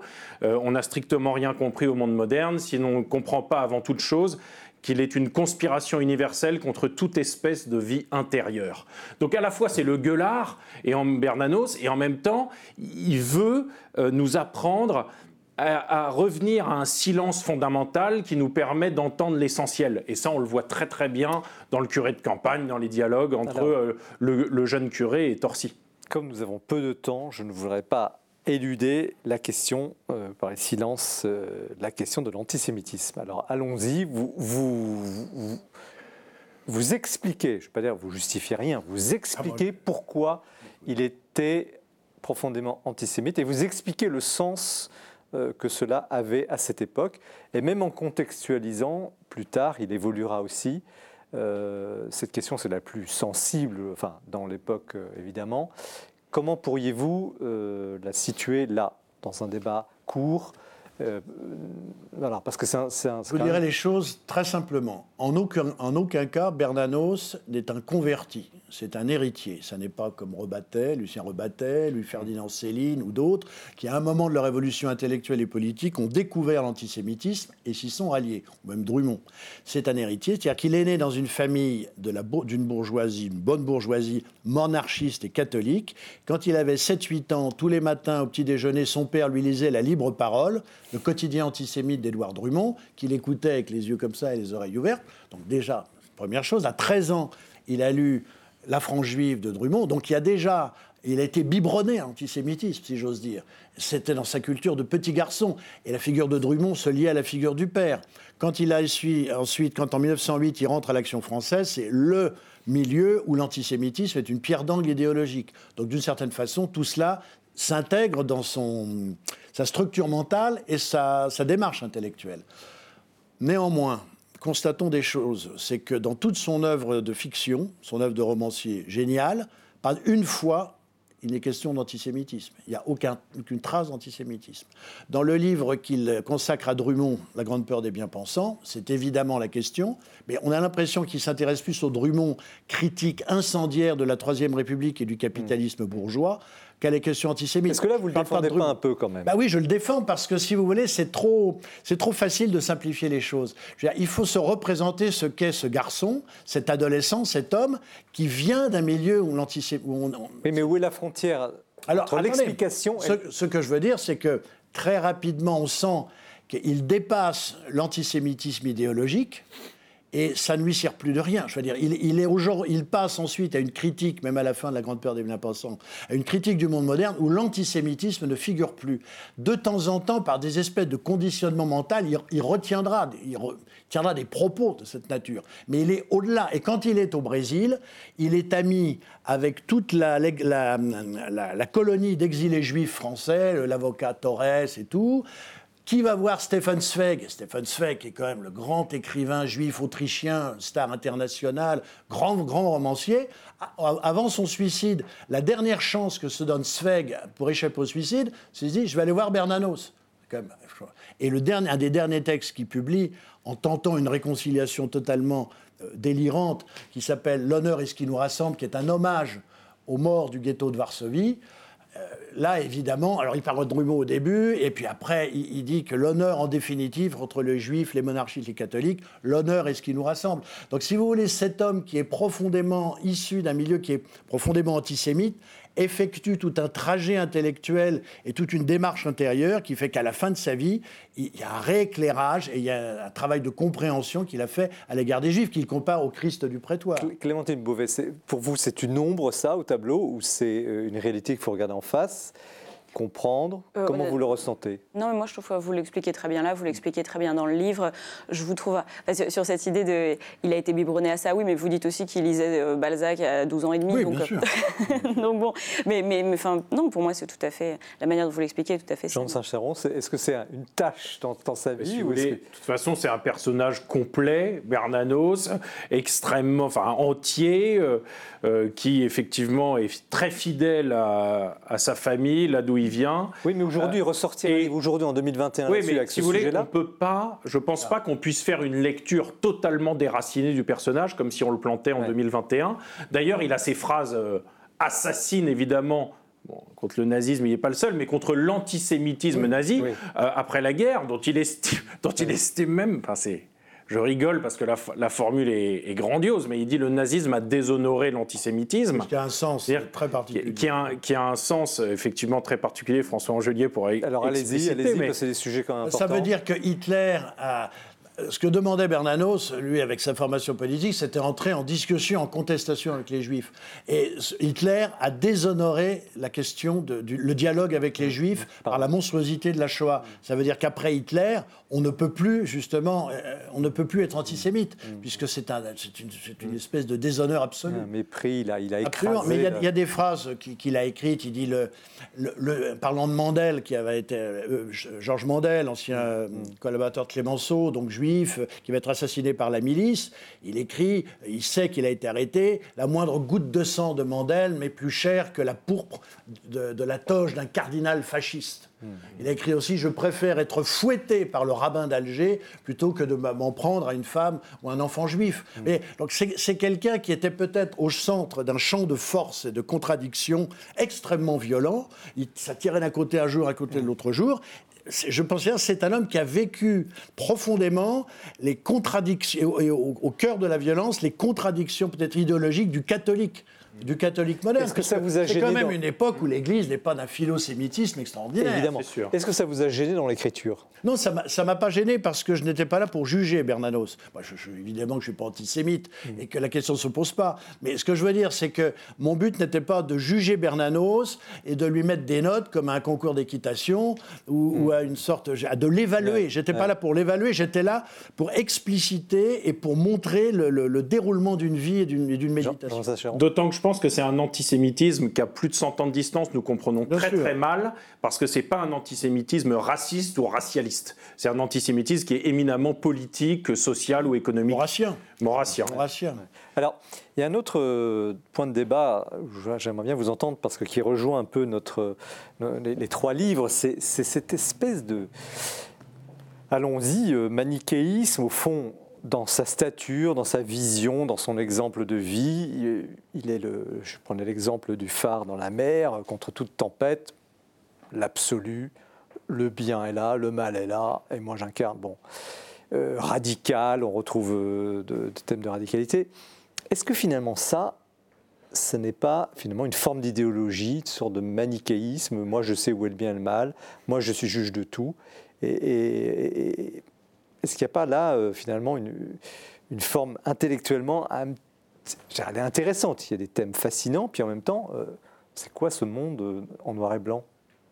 Alors qui veut commencer Je ne sais pas, mais le christianisme, de toute façon, est à la fois le lieu de la plus grande humilité à laquelle l'Évangile nous invite sans cesse, et aussi peut-être le lieu de la plus grande radicalité. Il n'y a rien de plus radical que le christianisme.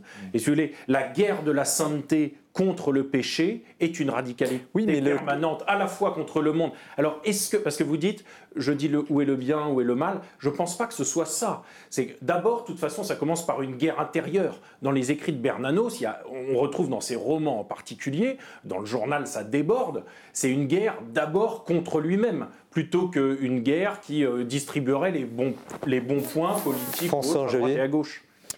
Ah oui, non, mais c'est quelqu'un qui effectivement a été en guerre, mais non pas, non pas en s'érigeant comme modèle, mais en prenant parti et d'une certaine façon, si vous voulez, il y avait pour lui des valeurs fondamentales qui étaient les valeurs chrétiennes.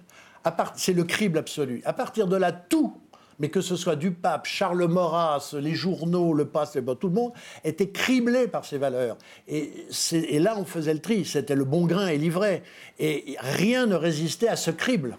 Rien ne résistait à ce crible. Si le pape eh ben, était criblé, tant pis pour lui. Clémentine Beauvais, ce, thème du, manichéisme, du noir et blanc, d'une vision assez, assez euh, binaire mais moi, je ne suis pas convaincue que. En tout cas, je ne l'ai pas ressenti comme ça. Moi, je le mm. vois comme euh, aussi euh, beaucoup de, contradictions intérieures qui sont résolues ou pas. Euh, mm. Aussi, dans votre livre aussi, et Marguerite Marie éminemment. Mais, mais il me semble qu'il y a beaucoup de ça aussi. C'est-à-dire, comment est-ce qu'on résout ces contradictions Parce qu'on peut le voir en termes de bataille entre deux choses qui mm. clashent, mais on peut aussi le voir en termes d'une une identité qui est entièrement ambivalente par moment et qui se décide d'un côté ou de l'autre. De toute façon, l'époque appelle la radicalité.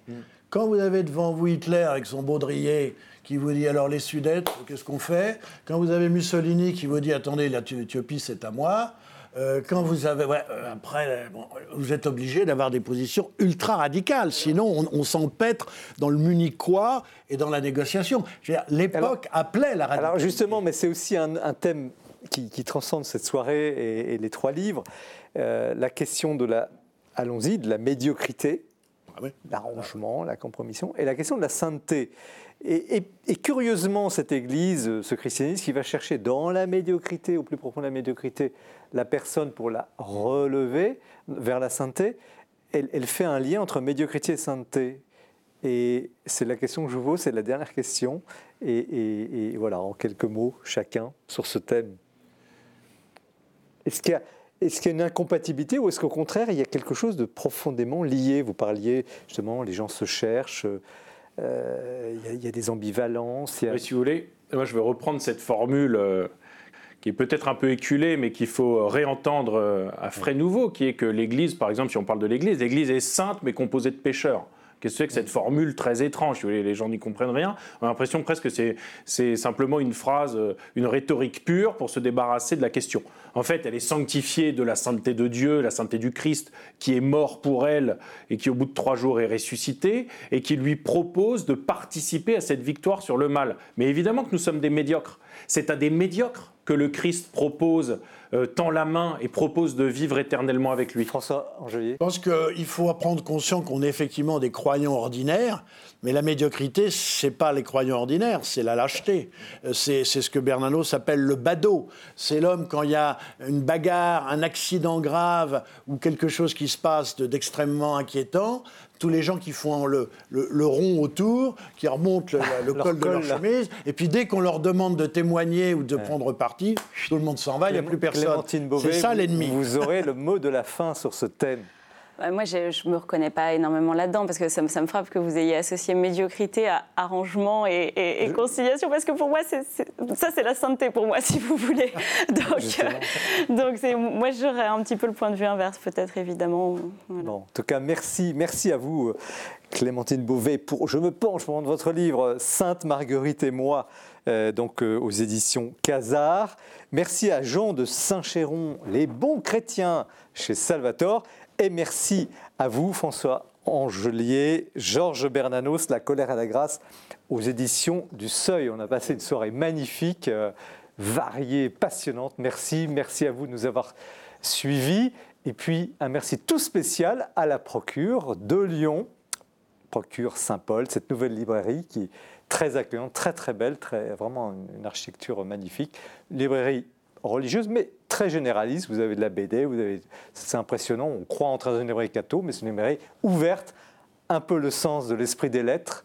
Euh, nous cherchons toujours à ouvrir l'intelligence à, à, travers justement euh, la confrontation euh, entre les auteurs, leurs livres, très différents comme ce soir, à respirer, à vivre un peu plus de liberté. Merci, bonne soirée à vous. Nous nous retrouvons évidemment dans un mois et l'émission, vous la retrouvez sur le site de KTO du jour du Seigneur et de la procure.